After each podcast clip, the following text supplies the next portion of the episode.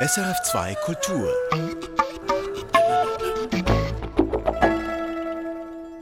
Seit Ende Februar werden wir überflutet mit Fotos aus dem Ukraine-Krieg. Der gilt nämlich als erster Social Media War. Und das heißt, es gibt noch mehr Fotos als sonst. Nicht nur die Kriegsparteien machen Bilder für Propagandazwecke, nicht nur professionelle Reporterinnen und Reporter machen Bilder für westliche Medien. Viele Bilder sind auch Schnappschüsse von Menschen in der Ukraine, die fotografieren, was um sie herum passiert und ihre Fotos zum Beispiel auf Instagram stellen was das bedeutet. Darum geht es heute im Kulturtalk. Am Mikrofon Elinor Landmann und mein Gast ist Annette Vohwinkel. Die ist Historikerin am Zentrum für zeithistorische Forschung Potsdam und lehrt an der Humboldt-Uni Berlin. Herzlich willkommen nach Potsdam, Annette Vohwinkel. Hallo. Annette Vohwinkel, dass der Ukraine-Krieg begonnen hat, das habe ich gelesen in der Zeitung. Ich habe es gehört in den Nachrichten. Aber so richtig realisiert habe ich es, als ich überall dieselben Bilder sah. Auf allen Fernsehstationen, in den Online-Medien, in den Zeitungen. Diese lange, lange Kette von Panzern, die auf Kiew zufährt. Und plötzlich gab es nicht mehr tausend Bilder wie sonst, sondern nur noch eines. Wie haben Sie dieses eine Bild gelesen? Können Sie sich erinnern? Das Bild von den Panzern, die auf Kiew zufahren, das hat mich ziemlich erschreckt. Ich habe gedacht, okay, jetzt wird Kiew platt gemacht und dann äh, weiß man überhaupt nicht, wie das jetzt weitergeht. Ich habe dann aber relativ schnell danach auch Bilder gesehen, aus denen zu erkennen war, dass dieser Panzerkonvoi irgendwie ins Stocken geraten war. Also man konnte ja durch Satellitenaufnahmen die ganze Zeit mehr oder weniger live beobachten, welchen Fortschritt dieser Konvoi macht. Und irgendwann war klar, wenn da einer im Sumpf stecken bleibt, dann können alle anderen ja nicht mehr dran vorbei. Und das war für mich dann so ein großer Moment der Erleichterung, wo ich dachte, okay, also der erste Eindruck hat jetzt doch getäuscht, da findet kein Durchmarsch statt, sondern eigentlich ist das das erste, vielleicht überschaubare, aber doch im Grunde genommen ein militärisches Desaster für den russischen Angriff. Und es zeigt uns für unser Thema, dass eigentlich sehr ähnliche Bilder total unterschiedlich interpretiert werden können, weil das Bild von der Panzerkette hat sich nicht großartig verändert, aber unsere Kontextinformation. Genau. Ja, es braucht eine Kontextinformation. Und das ist eigentlich, würde ich sagen, bei solchen Bildern äh, fast immer der Fall. Die wenigsten Bilder sprechen wirklich ganz für sich allein. In den meisten Fällen braucht man eine Bildunterschrift, eine Erklärung, einen Kommentar, der uns erklärt, was wir da eigentlich sehen. Wir könnten vermutlich aus der Luft oft noch nicht mal unterscheiden, äh, ob wir es jetzt mit einem russischen oder einem ukrainischen Panzer zu tun haben, geschweige denn für Laien mit was für einer Art von Panzer. Von daher würde ich sagen, man muss bei den Bildern immer zweimal hinsehen und am besten auch versuchen herauszufinden, was sehen wir da eigentlich. Wir werden die nächste knappe halbe Stunde über einige exemplarische Fotos aus dem Ukraine-Krieg sprechen. Wenn Sie die sehen möchten, liebe Hörerinnen, liebe Hörer, dann finden Sie die auf srf.ch/kultur oder auf dem Blog Still Searching des Fotomuseums Winterthur. Dort publiziert Annette Vohwinkel gerade einen Essay zum Thema in mehreren Teilen. Annette Vohwinkel, wir haben über die Panzerkette gesprochen. Es kam zu einer Art Verengung. Dann kam es zu einer Explosion der Bilder aus dem Ukraine-Krieg. Alle machen Fotos, jeder hat ein Handy. Was heißt das genau? Was bedeutet das? Na, das heißt, dass wir die Bildinformationen in Echtzeit bekommen, äh, also sehr viel schneller als jetzt auf irgendwelchen, äh, sagen wir mal, Nachrichtenportalen oder bei, bei den großen Magazinen weil bei denen natürlich die Bilder erstmal durch einen redaktionellen Prüfungsprozess durch müssen. Keine Zeitung druckt irgendwo ein Instagram-Bild aus Butcher mit getöteten Zivilisten oder so, ohne das zu prüfen, woher dieses Bild stammt. Die meisten Bilder, die wir in Zeitungen, äh, Magazinen äh, oder auch im Fernsehen sehen, stammen von professionellen Bildagenturen, die Leute vor Ort haben, bei denen sie genau wissen, die dokumentieren nur das, was sie gesehen haben und was sie auch belegen können. Wenn ich jetzt aber ein Instagram-Foto habe, äh, dann weiß ich ja nicht, wer ist die Person, die dahinter steckt, unter welchen Bedingungen hat sie das Bild gemacht.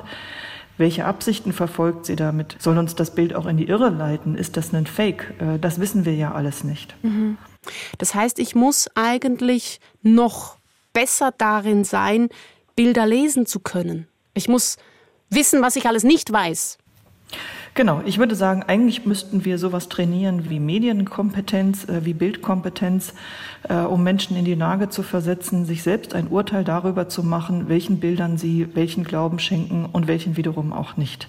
Also bei den äh, Nachrichtenredaktionen ist es zum Beispiel so, dass die gelegentlich ja auch Instagram-Fotos benutzen, aber nur dann, wenn sie mindestens zwei oder besser noch drei oder mehrere Versionen der gleichen Szene aus unterschiedlichen Quellen haben. Also es muss irgendwie überprüfbar sicher sein, dass es kein Fake ist. Und dann werden natürlich auch noch Zusatzinformationen eingeholt. Das heißt, man kann äh, durchaus auch mal ein Instagram-Foto äh, in einem Nachrichtenportal haben, aber nur dann, wenn es eben diesem Prüfungsprozess standgehalten hat. Mhm.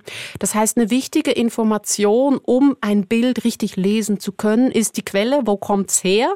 Ist der Effort für eine Verifizierung, das kann ich aber als Twitter-User ja gar nicht leisten. Also da brauche ich ja andere Skills, um quasi zu checken, okay, ähm, glaube ich dem Bild oder nicht. Genau. Manchmal ergibt sich das einfach aus der Plausibilität. Es haben ja zum Beispiel sehr viele ganz normale Netz-Userinnen äh, festgestellt, dass eines der sehr frühen äh, Videos äh, von russischer Seite, das den Einmarsch in die Ukraine zeigen sollte, eigentlich eine Szene war aus einem Computerspiel, nämlich Arma 3. Die gleiche Szene war auch schon mal im Kontext des Syrienkriegs verwendet worden. Und da ist das quasi ganz normalen Computerspielerinnen aufgefallen, dass das nicht sein kann. Äh, aber das ist ja natürlich nur bei Material, das so viele Leute kennen, dass da quasi sofort ein Abgleich stattfindet. Und bei vielen anderen Bildern, also gerade wenn das jetzt Bilder sind aus den Dörfern äh, um Kiew äh, oder wo auch immer, dann ist es natürlich sehr schwierig, das zu überprüfen. Und die Überprüfung ist wichtig, weil die traditionelle Rolle der Fotografie im Krieg nicht einfach Dokumentation ist, sondern eben Propaganda, oder? Und das ist hier natürlich genau auch so. Na, ich würde sagen, es ist beides nach wie vor. Also einerseits ist es Dokumentation, weil wir natürlich nur äh, Nachrichten verarbeiten können, denen wir vertrauen. Das ist aber bei Textnachrichten ja ähnlich. Wir glauben auch bei gesprochenen Worten oder bei geschriebenen Worten nicht alles, was wir lesen oder hören. Und bei Bildern ist das das Gleiche. Es muss sichergestellt sein, dass die Bilder eine dokumentarische Qualität haben. Also dass da jetzt nicht Leute reingefotoshoppt oder rausgefotoshoppt sind, die, die da ursprünglich mal waren oder die da nicht hingehören. Das ist die Grundvoraussetzung. Und dann fängt natürlich auf der Bedeutungsebene sehr schnell die Interpretation an. Also sind es Bilder, die von ukrainischer Seite oder die von russischer Seite gemacht worden sind? Für wen ergreifen diese Fotos Partei? Das ist natürlich eine Sache, die man erkennen muss, äh, um das Bild richtig zu lesen. Und zwar nicht nur das Bild eben als Dokument, sondern auch das Bild als eine politische Botschaft.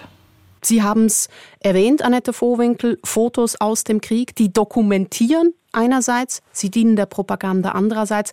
Lassen Sie uns über eine Bildgattung sprechen, die eher das Erste macht, die eher dokumentieren soll. Klassische Reportagefotografie, die ist eben nicht propagandistisch, sie soll uns den Alltag im Krieg näher bringen. Zu sehen sind dann flüchtende Menschen, Zerstörungen in Städten, Schutzmaßnahmen. Das sind also Bilder zum Beispiel von Menschen in U-Bahn-Stationen oder Menschen in Bussen, Kinder mit Rucksäcken, Kinder mit ihren Müttern auf Bahnhöfen. Was genau machen diese Bilder mit uns? Was erzählen die? Ich glaube, das Erste, was passiert, ist, dass man sich doch irgendwie intuitiv mit den Personen, die man da sieht, auf den Bildern identifiziert. Überwiegend sind das ja Zivilisten und Zivilistinnen, äh, Frauen und Kinder oft, die ja mit dem Krieg an sich erstmal gar nichts zu tun haben. Also die einfach nur in Mitleidenschaft gezogen werden dadurch, dass da völkerrechtswidrig Zivilisten bombardiert werden, äh, Wohngebiete, Krankenhäuser, kulturelle Einrichtungen, also alles, was völkerrechtswidrig äh, ist, äh, weil das auch nach, nach Genfer Konvention und nach internationalem Recht äh, nicht bombardiert werden darf.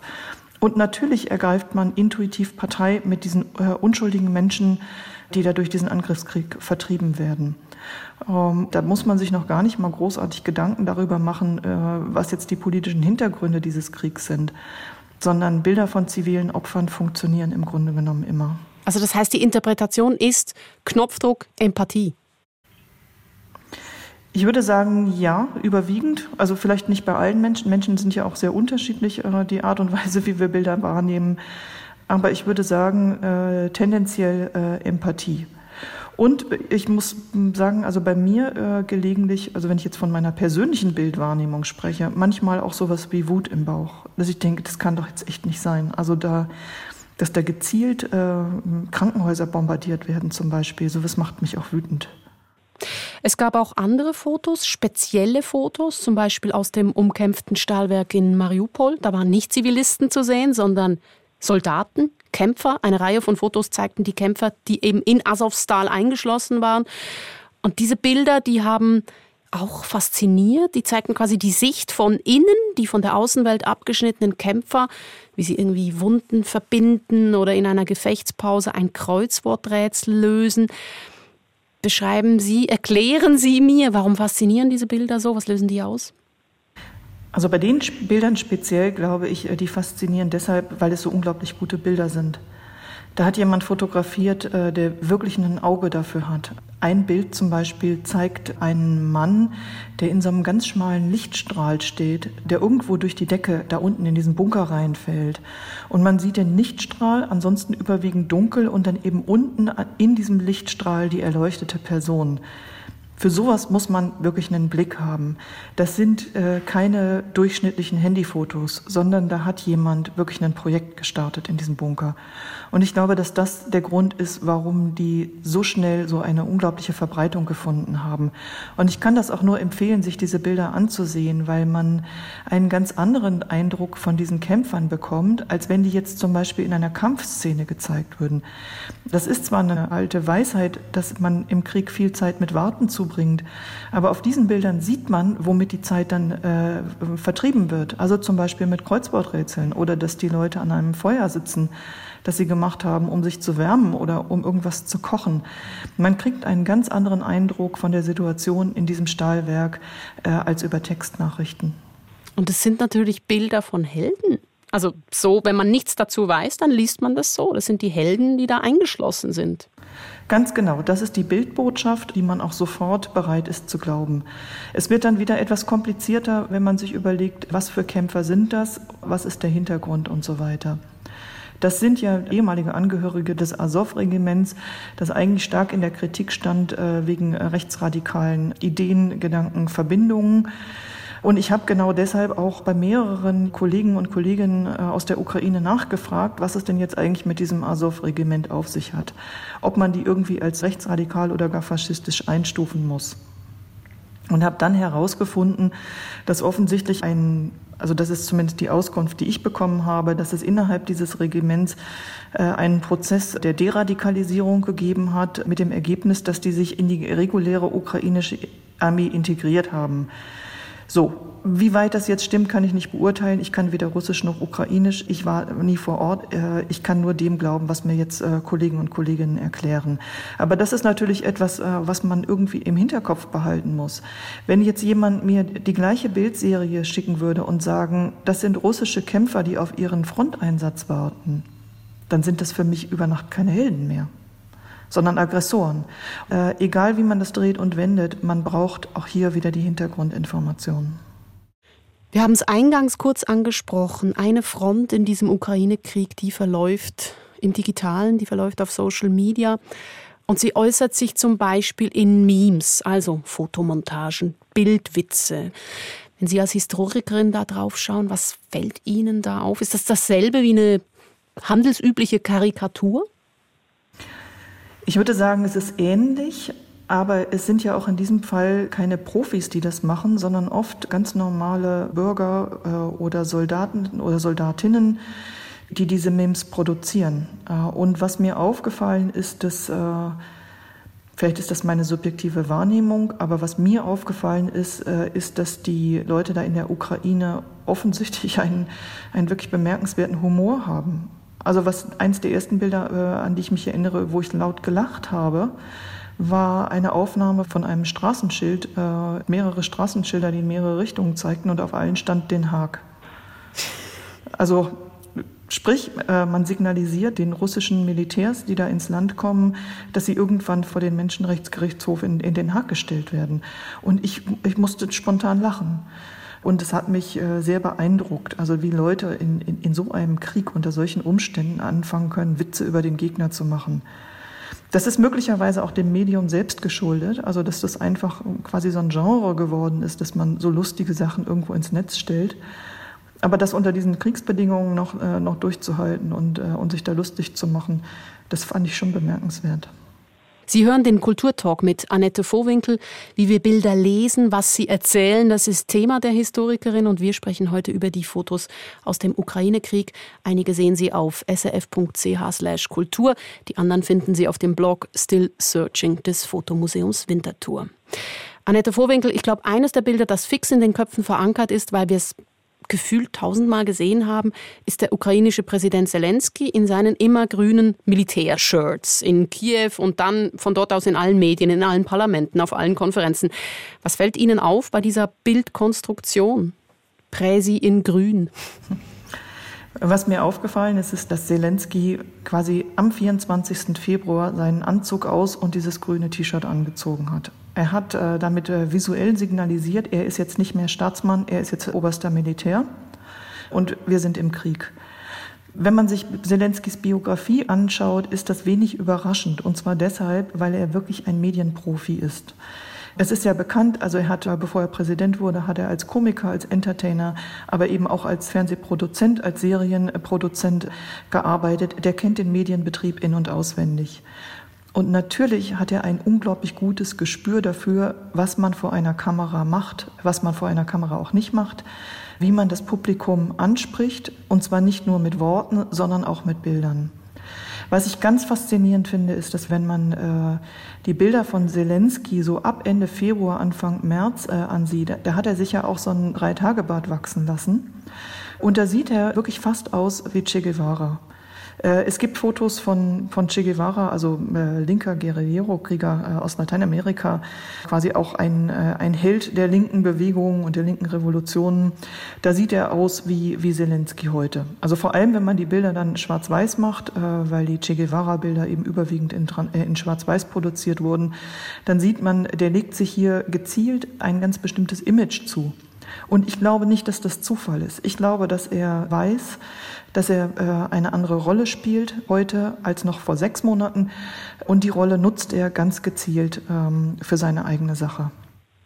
Sie haben es gesagt, Annette Vorwinkel, wir haben es mit einem Medienprofi zu tun, der weiß, was es heißt, ein Image zu bauen, auch mit Bildern. Da geht es um Role Models, die anklingen. Es geht auch darum, eine Marke zu machen. Es geht darum, Bilder zu kreieren, die sofort lesbar sind, auch in ihrer Temporalität. Also wann sind sie entstanden?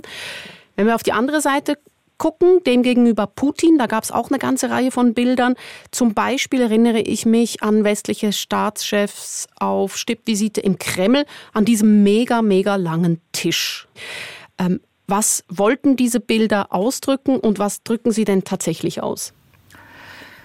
Also was sie tatsächlich ausdrücken, ist, äh, da sitzt ein Staatschef, der hat Angst sogar vor seinen engsten Mitarbeitern. Ja, Sie erinnern sich vielleicht, also es gibt diese Fotos von, von Scholz und Macron.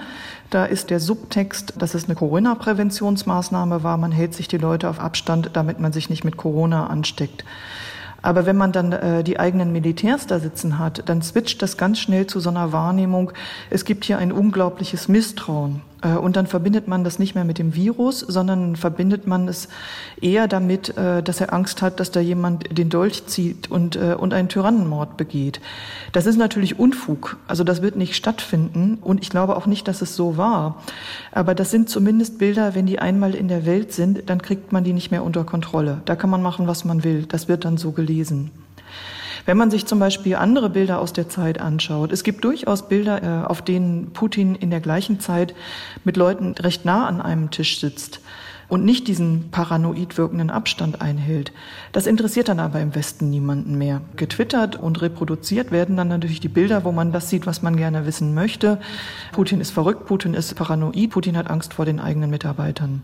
So, und das verselbstständigt sich dann aber möglicherweise auch in einer Weise, die dann irreführend ist. Also ich würde durchaus dafür warnen, diese Bilder als Indiz dafür zu nehmen, dass Putin nicht mehr äh, rational denken kann oder sowas. Das ist, glaube ich, gefährlich. Mm, das ist dann eine Überinterpretation der Verbreitungsmechanismen. Ja, ganz genau. Lassen Sie uns noch über eine andere Bildart sprechen. Wir haben es gesagt, Bilder aus dem Krieg, Fotos aus dem Krieg dienen der Propaganda, aber nicht nur, sie dienen auch der Dokumentation, sie erzählen, was war. Denken wir an die Bilder von Butscha oder von Irpin. Zu sehen sind Leichen auf den Straßen. Diese Fotos werden auch als Beweise genutzt, eben für die Nachweise russischer Kriegsverbrechen. Solche Bilder, die ziehen immer auch ähnliche Diskussionen nach sich, nämlich soll man sie überhaupt zeigen oder nicht? Und was dürfen genau solche Bilder zeigen und was nicht? Können Sie uns die Schwierigkeiten hinter diesen, das sind ja scheinbar Gretchenfragen, aber sie sind elementar. Was stecken denn für Schwierigkeiten dahinter? Also hier in Deutschland gibt es so eine Art äh, öffentlichen Mythos, dass man angeblich nirgendwo Bilder von Leichen zeigen darf. Das mag vielleicht fürs öffentlich-rechtliche Fernsehen in Deutschland gelten, es gilt aber schon nicht mehr für die Boulevardpresse. Es gibt äh, immer und fast überall gibt es Bilder von toten Menschen äh, und man muss in jedem einzelnen Fall die Frage beantworten, kann man das jetzt zeigen oder kann man das nicht zeigen? Und das ist dann oft eine ethische Frage. Wenn man sich jetzt vorstellt, das seien die eigenen Angehörigen, die da in Irpin auf der Straße liegen, ermordet und erschossen, dann möchte man vielleicht nicht, dass die um die ganze Welt äh, zirkulieren und in allen Zeitungen zu sehen sind. Das ist auch wieder eine Frage der Empathie. Also möchte man das sehen oder möchte man das nicht sehen? Es gibt aber auch ganz bekannte, berühmte Fälle von Bildern, auf denen genau Menschen äh, in solchen Situationen gezeigt werden, die wirklich äh, Geschichte geschrieben haben. Also wenn man mal denkt, zum Beispiel an dieses äh, berühmte Napalm Girl aus dem Vietnamkrieg, das hätte so eigentlich nach amerikanischen Pressestandards auch nicht veröffentlicht werden dürfen, weil man da ein Mädchen so kurz vor der Pubertät äh, völlig nackt in Frontalaufnahme sieht. Äh, und das hätten die Bildredaktionen eigentlich gestoppt.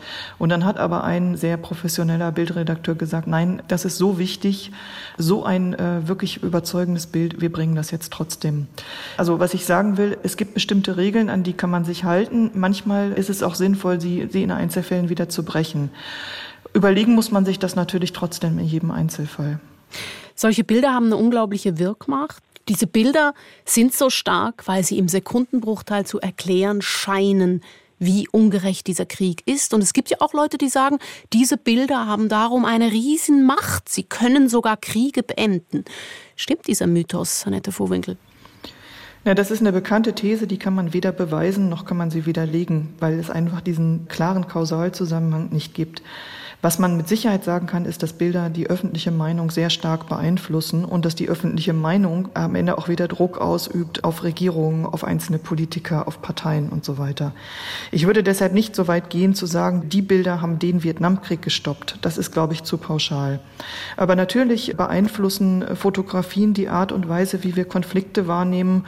Und das ist bei den Bildern aus der Ukraine, gerade diesen furchtbaren Bildern aus Irpin, aus Butscha, aus anderen Vororten von Kiew, ist das ganz eindeutig, dass die natürlich den Westen in Richtung Ukraine katapultiert haben, weil das Dinge sind, äh, wo so klar ist, das ist völkerrechtswidrig, äh, dass die allermeisten Menschen, die hier bei uns im Westen nicht drüber nachdenken, auf wessen Seite sie da stehen, sondern das ist wirklich eine intuitive Sache, ein Bauchgefühl.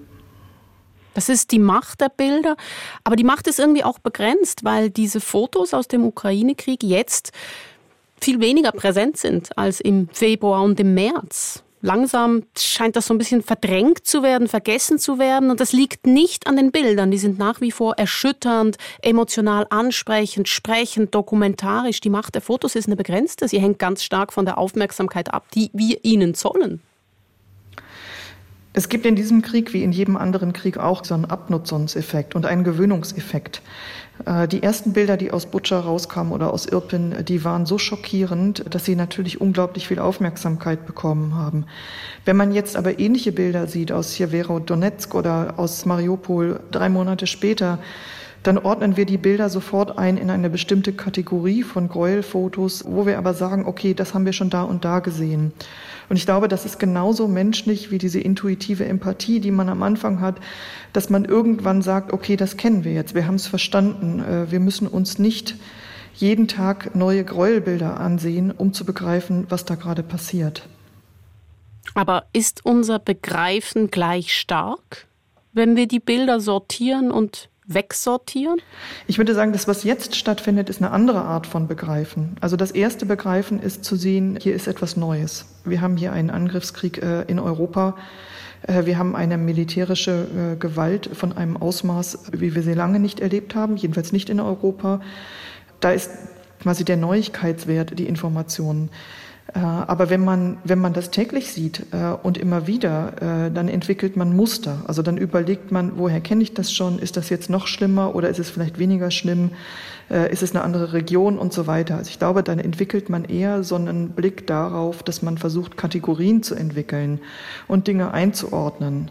Und das ist ja vielleicht auch gut so, äh, denn man kann ja unmöglich monatelang auf diesem emotionalen Level äh, leben, auf dem wir Anfang März gelebt haben. Also ich kann es für mich selber sagen, ich bin im März ständig morgens aufgewacht und habe gedacht, ich habe das alles geträumt. Und in dem Moment, wo man begreift, ich habe das nicht geträumt, äh, gefällt man in so eine Mini-Depression und fragt sich, wie kann das alles sein? Das kann man nur über einen begrenzten Zeitraum durchhalten. Und was dann aber einsetzt und was ja nicht weniger wichtig ist, ist die politische Einordnung von solchen Ereignissen, dass man überlegt, okay, also wie reagiert man jetzt darauf? Was heißt das langfristig für die Sicherheitslage in Europa? Wie kann man die Ukraine unterstützen in dem Kampf gegen den Angriff? Wie sinnvoll ist es, die Ukraine äh, auf der Überholspur in die EU zu holen und so weiter und so fort? Das sind ja alles politische Entscheidungen, die letztendlich auch aus dieser Bildlektüre resultieren. Nicht nur, aber auch. Unsere Zeit ist fast um, Annette Vorwinkel. Wir haben eine knappe halbe Stunde über Fotos aus dem Ukraine-Krieg gesprochen. Warum ist es für Sie als Historikerin interessant, sich mit Fotos auseinanderzusetzen? Also die Geschichtswissenschaft ist äh, traditionell eine Textwissenschaft. Ich würde sagen, die, die, die wichtigsten Quellen, die äh, traditionell von uns verarbeitet werden, sind Akten, Briefe, Dokumente, äh, schriftliche Quellen, welcher Art auch immer. Aber die Welt besteht ja nicht nur aus Text. Die Welt besteht, ich würde sogar sagen, überwiegend erstmal aus Bildern. Also wir alle können sehen, bevor wir lesen lernen. Äh, und wir alle nehmen ständig die Welt äh, wahr äh, in Bildern, und zwar unabhängig von, von Worten oder von, von Schrift. Und deshalb finde ich es nach gerade absurd, äh, Bilder aus, aus der historischen Forschung auszublenden. Da hat sich in den letzten 20 Jahren auch sehr viel getan. Mittlerweile ist es recht selbstverständlich, dass man auch Fotos äh, zu den, zu den äh, Quellen für Geschichtsschreibung zählt äh, und dass man sie auch systematisch auswertet, auch wenn das natürlich jetzt längst nicht alle Kollegen und Kolleginnen machen. Aber man muss sich dafür nicht mehr rechtfertigen. Und aus meiner Sicht ist es so, dass man über Bildquellen oft auch nochmal einen ganz anderen Zugang äh, zu der Vergangenheit gewinnt als über Textquellen, weil sie sich eben auf, auf einer anderen Ebene erschließen. Also oft sehr schnell und intuitiv und möglicherweise auch zu schnell und zu intuitiv. Äh, und die Folge davon ist, dass wir im Grunde genommen äh, etwas entwickeln mussten wie so eine Art Quellenkritik äh, auch für Bildquellen. Also Quellenkritik heißt bei uns, dass man sich genau ansieht, mit was für einer Art von Information haben wir es hier eigentlich zu tun. Woher stammt die? Wer hat das produziert? Was waren die Absichten dahinter? Was war der Verbreitungskontext? Wer hat das wo zu sehen bekommen oder zu lesen bekommen? Das alles haben wir mittlerweile auch für, für die Bildquellen entwickelt und ich glaube, dass wir da wirklich einen guten Schritt in eine richtige Richtung gemacht haben. Und genau diese kritische Aufmerksamkeit gegenüber Fotos, das ist das, was wir in der letzten halben Stunde auf ganz aktuelle Fotos aus der Ukraine angewendet haben. Unsere Zeit ist leider um. Herzlichen Dank, Annette Vorwinkel. Die Historikerin analysierte, was Fotos aus dem Ukraine-Krieg berichten, wie wir sie lesen. Das war der Kulturtalk. Am Mikrofon Elinor Landmann. Erfahren Sie mehr über unsere Sendungen auf unserer Homepage srf.ch-kultur.